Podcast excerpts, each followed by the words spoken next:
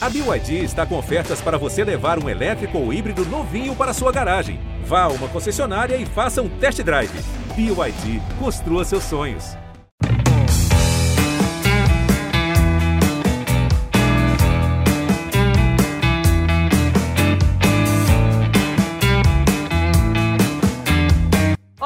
Amigos que acompanham o nosso podcast CE na Rede. Eu sou Thaís Jorge do ge.globo.ce. Estamos com um episódio novo e, por sinal, todo mundo muito feliz porque teve vitória para todo mundo nesse meio de semana.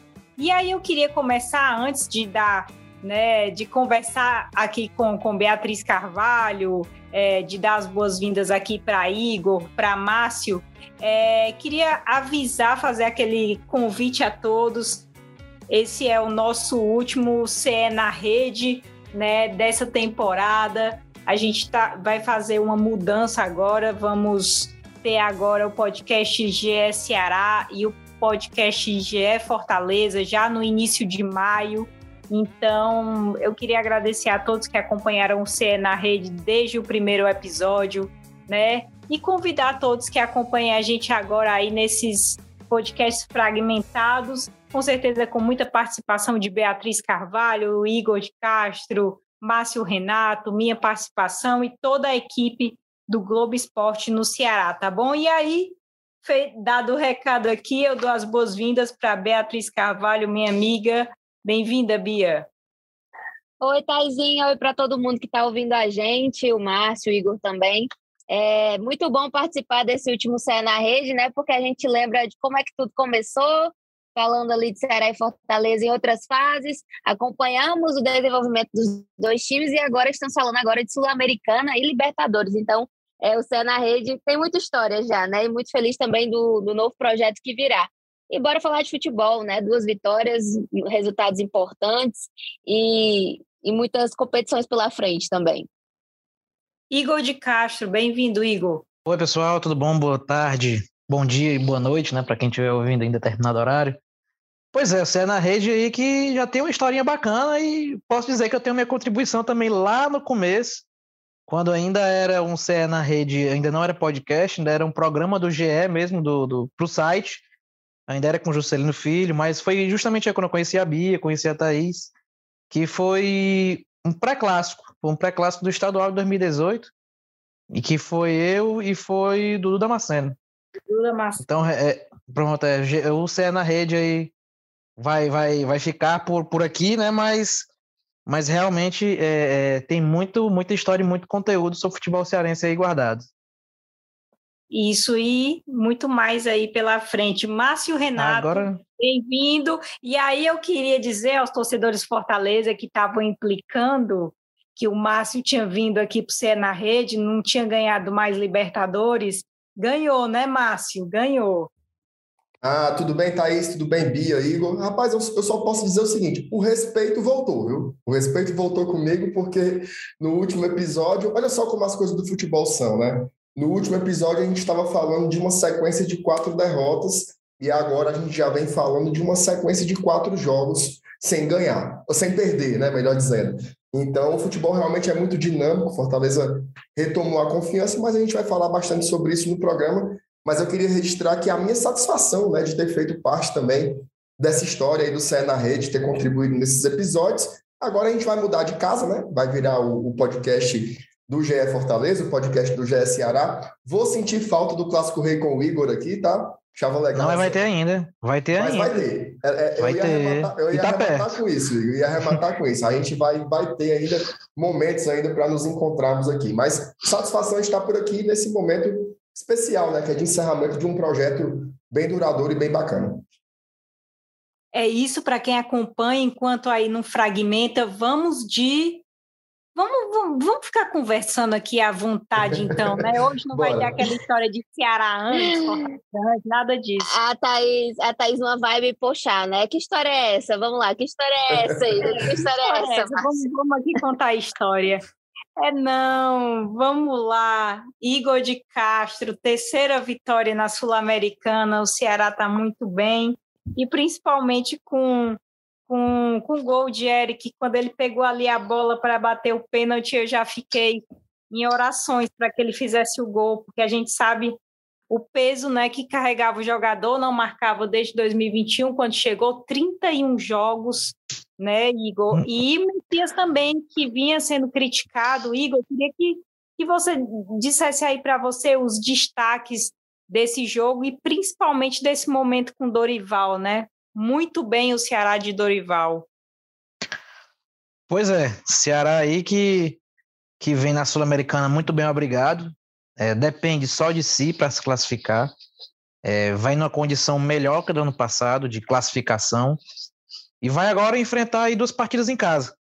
São dois adversários em que o Ceará venceu fora, que é o Laguaira e o General Cabalheiro. Tem tudo tem tudo para fazer os seis pontos. É, conseguiu os seis pontos fora. E, e, a expectativa é que faça os seis pontos aqui. É, então, realmente, qualquer coisa que fuja disso pode ser uma zebra, pode se considerar uma zebra. E aí, realmente, ao que tudo indica, a decisão de classificação vai ficar lá para a Argentina. Vai ficar aí entre Independiente e Ceará, que dispararam nos seus grupos. A sorte que a gente venceu deles aqui em casa na, na estreia, e aí larga já com três pontos a mais na frente. Mas ao que tudo indica, ao que tudo indica, a, a, a gente vai decidir essa vaga aí para uma possível oitava, oitava de final lá. Dorival, no momento iluminado, chegou já aí com, com poucas partidas e, e só uma derrota, são cinco vitórias e uma derrota. É, e agora tem agora o desafio de vencer em casa. Apesar da estreia ter vencido em casa contra o Independiente, as outras partidas em que venceu, todas fora de casa. E aí o torcedor aí que vai comparecer em peso à Arena Castelão sábado, que é uma vitória. Quer sair dali comemorando, se bobear, né? Desvia pro show que vai ter do lado ali, não sei nem de quem é. É isso. É isso, gostei aí do show, ninguém sabe de quem é, mas vai ter show ali. Beatriz ontem até me disse que queria logo ficar na Arena Castelão já para o show. Eu disse, rapaz, alguém vai te ver você espera na linha até esse show começar. Mas, Renato, e quem deu o show ontem também foi o Fortaleza. Primeiro tempo, né? Muitos, muitos gols perdidos.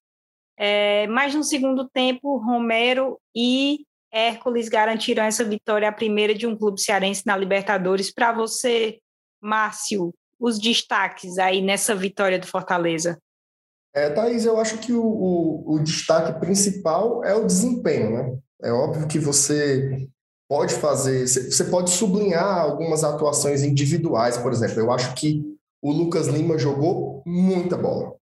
Lucas Lima jogou muito bem, muito bem. Apesar da Comebol ter eleito o Hércules como o melhor da partida, a gente sabe que foi uma escolha meio mecânica, assim, porque ele fez o gol da vitória e tal. Mas o Lucas Lima jogou demais, assim. Ele realmente atuou bem defensivamente, mas o que ele construiu de jogadas, o que ele fez de lançamento, eu acho que o Romero ele, sim, ele reforça, né, para que ele veio. Ele veio para isso, para fazer gols importantes. Já fez gol decisivo em Copa do Nordeste, fez gol decisivo no Campeonato Cearense, fez gols decisivos em Copa do Brasil e agora também faz um gol importantíssimo no Libertadores da América. Mas apesar de poder destacar esses jogadores e outros tantos que poderia falar aqui um bom tempo, Pikachu, mesmo tendo jogado um pouco abaixo, entregou duas assistências, né? Um cara, o Pikachu já participou de 16 gols nessa temporada. Ele fez nove e deu sete assistências. Então é um cara que está com números realmente indiscutíveis. Mas apesar de tudo isso, eu acho que vale destacar o futebol coletivo. Fortaleza ele teve de volta, né, um pouco daquela daquele sabor que a gente sentiu ali no primeiro turno de 2021, quando a gente realmente elevou o sarrafo da crítica, né? A gente esperava, cadê? Por que, que o Fortaleza não volta a jogar um futebol intenso, coletivo, aproximado, né? um jogo posicional de muita movimentação, como tinha no passado, e ontem a gente conseguiu sentir um pouco disso. Tá? O Fortaleza ele estava realmente numa noite inspirada. Se eu fosse fazer uma crítica, seria aquela, aquele velho lance da última bola. Né? O Fortaleza ali me pareceu um pouco ansioso para resolver as jogadas, então faltou um pouco de concentração, talvez, um pouco de foco maior para finalizar. Teve algumas chances assim, chance do Moisés, chance do Romero, chance do Pikachu no primeiro tempo foram chances debaixo das traves, né? Mas aí, óbvio, o goleiro do Alianza Lima é um goleiro de seleção, é um goleiro que demonstrou muita qualidade, Mas você cara a cara com, com, com o goleiro, com as traves, tem que botar para dentro, né? Então, é, a crítica negativa que eu falei era, faria era essa. Acho que tem que aprimorar um pouco mais, sobretudo o Moisés. Eu acho que o Moisés ontem infernizou a zaga do Alianza Lima. Ele foi o atacante mais perigoso. O drible dele entrou, tá? O drible dele não estava entrando, mas o drible dele nessa, nessa noite de quarta-feira entrou contra o Alianza Lima, mas na decisão final ele realmente deu uma pecada. Agora é um time que me parece que está numa curva diferente da que a gente diagnosticava no nosso último episódio aqui do Cé na Rede. Se havia um questionamento, agora você percebe que finalmente o time do Fortaleza vai desaflorando, né? vai começando a desenvolver o seu bom futebol e a gente vai tendo também algumas convicções sobre o elenco. Né? Uma delas é que, sem dúvidas, Silvio Romero não pode ficar de fora desse time. Ele é um cara que, mesmo que participe pouco, né? ele não tem tanta participação física, ele não vai marcar um lateral, ele não é como o Robson, que vai buscar a bola lá na zaga. Mas ele, dentro da área, é um jogador que nós não vemos facilmente. Tá? É aquele, é o famoso camisa 9 que todo mundo procura, é o cara que, com um toque, bota a bola para dentro, faz o seu oitavo gol na temporada, sete deles com apenas um toque. Então, eu acho que o Fortaleza hoje tem uma resposta. É Romero mais 10, viu? É, todo começo de, de jogo, eu e Biazinha, a gente faz aquela matéria, né, de, tenta fazer aquela matéria de, de, é, de departamento médico. E o que chamou muita atenção da gente nessa rodada de meio da semana é que o Fortaleza não está com ninguém no departamento médico, mas o Ceará está com nove nomes, né? Seis é, no DM e três em transição e o que mais chamou a atenção de novo foi Fernando Sobral. Beatriz Carvalho, é, queria que você é, dissesse um pouco dessa, dessa, falasse um pouco sobre esse prejuízo e o Igor também, esse prejuízo do Ceará em não ter peças tão importantes, né? Por exemplo, o Matheus Peixoto, que chegou é, há mais de um mês, ainda não estreou. Fernando Sobral, que é um jogador super importante para o time, é, de, de lombalgia passou para uma fratura de vértebra lombar. Então, Bia, são, são notícias não muito boas, né, para o Ceará. Isso, Thaís, assim, essa questão do Sobral é, é, um, é bem específica, né, porque ele se queixou de uma lombalgia ali no início é, do Brasileirão contra o Palmeiras, é, no início do mês, na verdade, em 9 de abril, e agora evoluiu para uma fratura na vértebra, é uma coisa bem séria, né? Que, que deixa um jogador muito importante, que com certeza o Dorival contava bastante de fora. E tem também o Richardson, que acabou indo né, para o DM e, e, segue cuidando de lesão. O, o próprio Matheus Peixoto, que nem estreou. O Dentinho também estava no DM, mas ontem não apareceu no boletim, então não se sabe exatamente se ele está no DM ainda ou se ele está em transição é, é muita gente, né, que o Dorival acaba não podendo contar e ele vai tentando ali, fazendo mudanças, tentando se adaptar da forma que dá, mas sem dúvida é uma queda muito grande. Houve momentos em que ele não pôde contar ali também com o Bruno Pacheco, com o Richard Coelho, então é, dá a sensação de que o Ceará tem sempre que estar tá rodando o time, tem sempre que estar tá procurando alternativa B, C e D, porque é, os jogadores acabam se lesionando bastante. E assim, não, não tenho precisamente o dado, mas talvez o Ceará seja o time da Série A que tem mais jogadores no DM. Não tem, é o que eu tô falando, não tenho exatamente o dado, mas é muita gente, né? Nove jogadores já no, no início, assim, no início, certo que jogou várias competições, jogou Copa do Nordeste, Copa do Brasil, é, é, Sul-Americana, mas mesmo assim é, é, bem preocupante, né? E são jogadores que vinham entrando com uma certa regularidade. O Zé Roberto também é, acabou indo para o DM em, em, um dado momento, ainda está lá se recuperando. E o Mendonça, que estava arrebentando ali no ataque, né? Estava sendo uma, uma peça muito importante desse ataque do Dorival, é, marcando gol, chegou a ser artilheiro do time. Enfim, então é preocupante que isso esteja acontecendo nesse momento e é preocupante também para a sequência, principalmente pensando em Série A, porque tendo essa divisão sul-americana, Série A, ele vai precisar de todos os jogadores e de mudanças altura, né?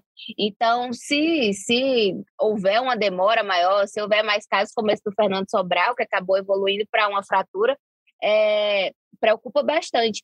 E não é a primeira vez que a gente fala de departamento médico do Ceará, né? A gente já teve alguns casos assim que demoraram bastante na recuperação de alguns jogadores, enfim, várias questões que parece que quase todo ano a gente está falando de gente lesionada e, e gente demorando a se recuperar, o que acaba atrasando muito o desempenho do time em campo. Felizmente, o Ceará está ganhando, está indo muito bem, né? Mas vai com certeza precisar dessas peças, é muita gente, nove pessoas. Bom, Igor, quer acrescentar for, se, Pois é, se for buscar numa linha cronológica, é, 2018, 2019 era um setor que realmente vinha recheado de críticas é, por conta da, da, recuperação lenta de jogadores, de, de má, né? É, é, como é que eu posso falar? Porque até é longe de ser minha especialidade. Mas jogadores com desgaste muito rápido, e aí, em 2020, é um ano em que é, é, aquele upgrade que o departamento sofre, não sei o que, que aconteceu, em que o Ceará vira referência nacional de jogadores fortes, jogadores é, é, com, com força física, com muito, muita velocidade, muita força, e segue até 2021. A e aí, realmente. Igor, a fábrica a de a, fábrica de Brutamontes, né? Isso, era referência no Brasil, e aí esse ano é, é esse desastre que acontece, entendeu? Jogadores seguidamente indo para o departamento médico, com uma sequência até um pouco menor do que a de do que a de outros clubes. Não vou, não vou dizer que o Ceará tem poucos jogos, mas jogou menos que alguns e, e não tem o mesmo o mesmo sofrimento de, de DM, entendeu? É, eu não sou especialista do, do, do, assunto, mas você vê que alguma coisa não está certa. Não existe nove jogadores indo para o DM por, por secar alto, por contusões assim que poderiam ser prevenidas.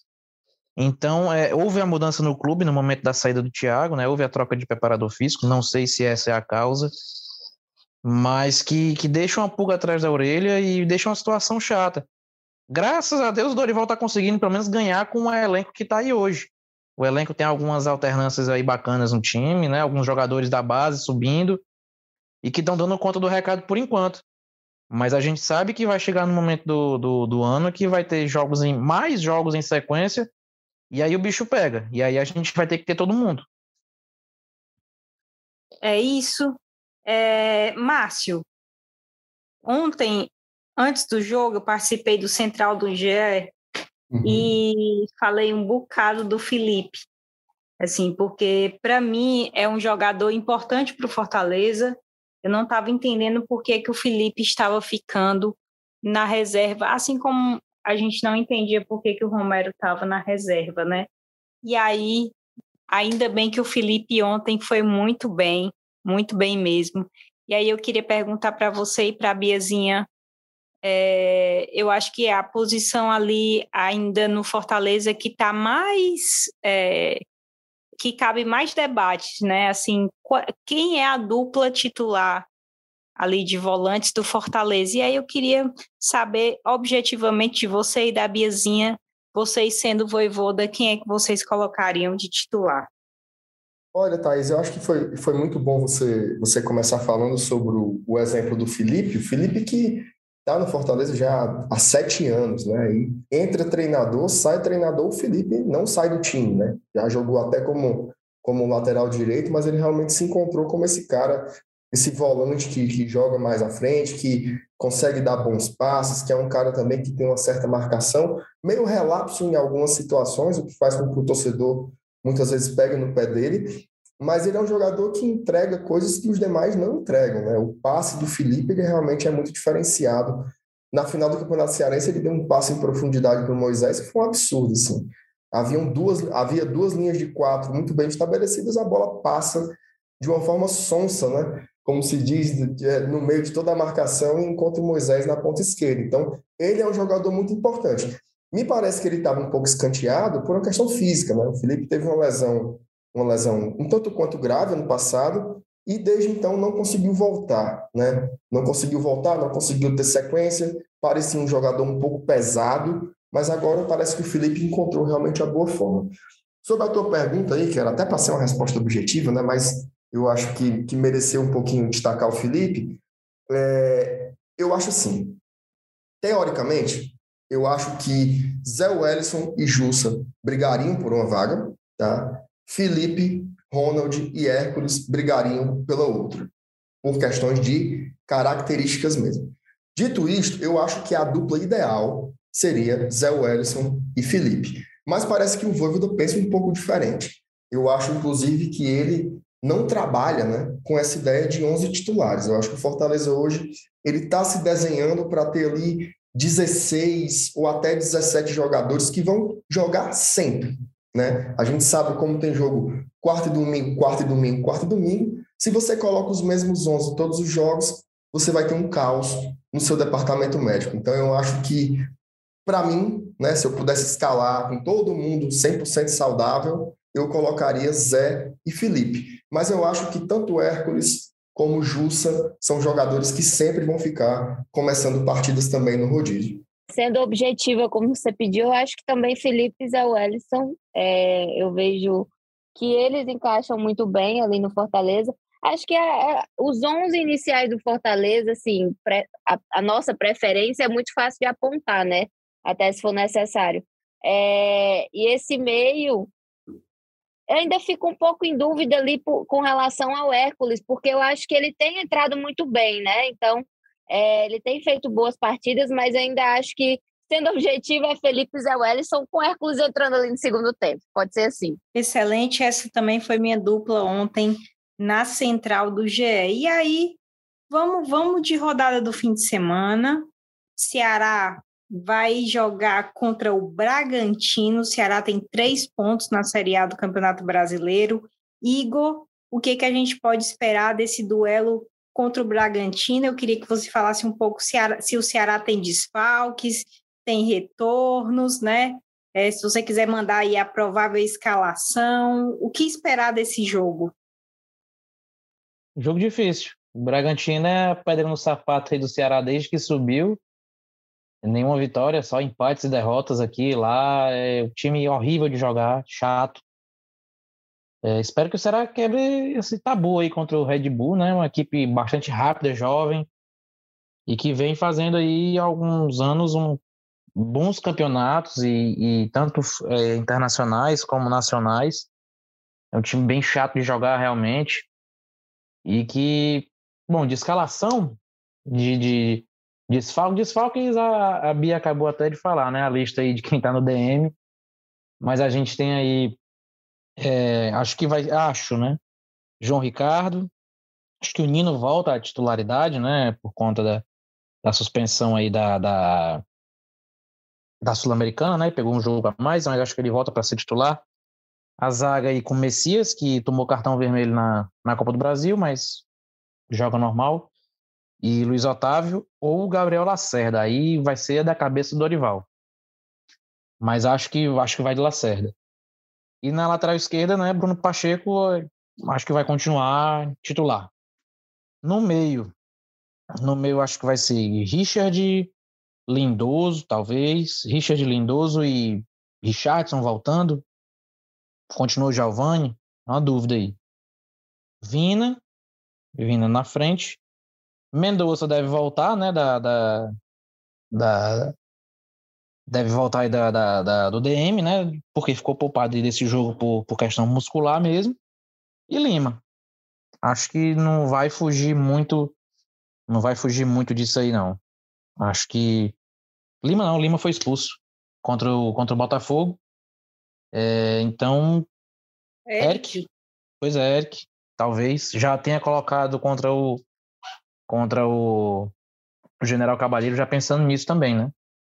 Já para dar uma sequência para o Eric, já para usá-lo já tanto naquele jogo como nesse.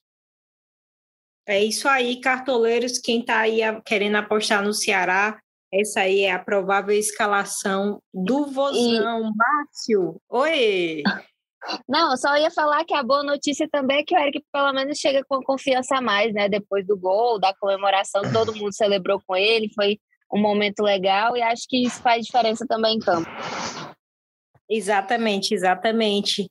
E o Fortaleza tem jogo difícil contra o Corinthians, Corinthians que venceu dois dos três jogos até então, e o Fortaleza que ainda não venceu. Fortaleza precisa é, copiar o que fez na Libertadores, dar essa arrancada aí na Série A. Márcio Renato, queria fazer a mesma pergunta para você: se o Fortaleza tem desfalques, retornos e provável escalação para os nossos cartoleiros.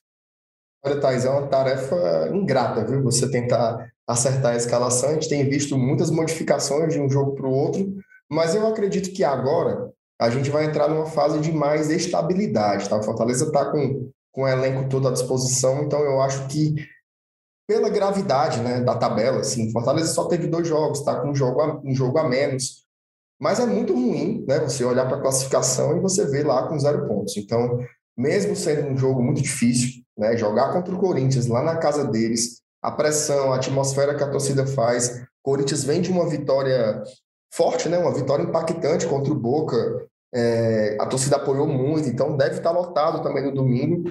Eu acho que o Fortaleza não tem como ir para uma partida dessa se não for com o melhor à disposição. Se eu fosse arriscar aqui uma, uma escalação, eu tentaria ter algumas lógicas, tá? Por exemplo, o Tite. Tá? O Tite jogou contra o Inter, jogou contra o Vitória, jogou os dois jogos contra o Calcaia e também enfrentou o Alianza Lima. Eu acho, tá, que me parece que está na hora do Tite dar uma descansada. Inclusive, ele não não está assim com desempenho muito bom, né? Então eu colocaria o Tinga no banco, perdão, o Tite no banco, voltaria com o Tinga para a direita, tá? O Tinga que estava sendo poupado, então ficaria Tinga na direita, Benevenuto jogando centralizado e o Sebadios, né, garoto, 20 anos, então aguenta o rojão aí, tem uma condição física muito boa, colocaria ele na esquerda. O gol, né, o Max Wallace, acho que está na hora do Zé Wellison começar jogando, acho que tem que ser o Zé Wellison e o Felipe. Lucas Lima é indiscutível, né, até porque ele não tem hoje nenhum jogador que faça sombra. É, os alas, Pikachu e Crispim, e o ataque eu manteria Moisés e Romero, eu acho que é uma dupla que está tá minimamente funcionando. Esse seria o time aí provável para domingo. Excelente, muito bom. Também acredito nisso, mas lembrando que o Fortaleza tem aí o River pela frente na quinta-feira. Então, joga no domingo, Ceará joga no sábado, né? Fortaleza no domingo, e aí o Fortaleza retorna de viagem, enfrenta o River na, na quinta-feira, jogaço na Arena Castelão Biazinha, Corinthians e Fortaleza com transmissão da TV Verdes Mares, não é isso? Isso mesmo, vai ter transmissão na TV Verdes Mares e também vai ter tempo real no ge.globo.ce. Vocês vão poder acompanhar tudo, estaremos trabalhando nesse jogo também do, do, do Ceará.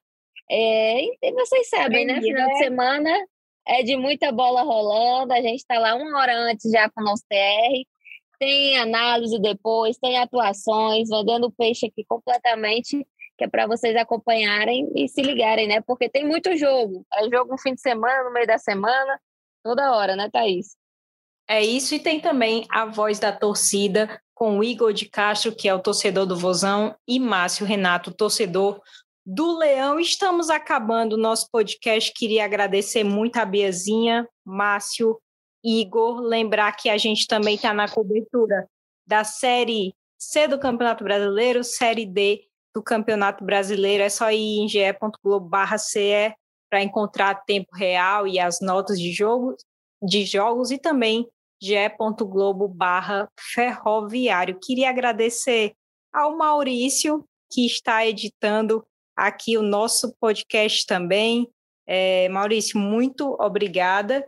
E lembrar vocês que no início de maio teremos a divisão de GE Ceará, podcast do Vozão, e GE Fortaleza, o podcast do Leão no ge.globo.ce. Agradeço a Biazinha, ao Igor, ao Márcio, e é, esse podcast teve a edição do Maurício, é, coordenação do Rafael Barros e a gerência do André Amaral. Um grande abraço a todos e até mais, gente.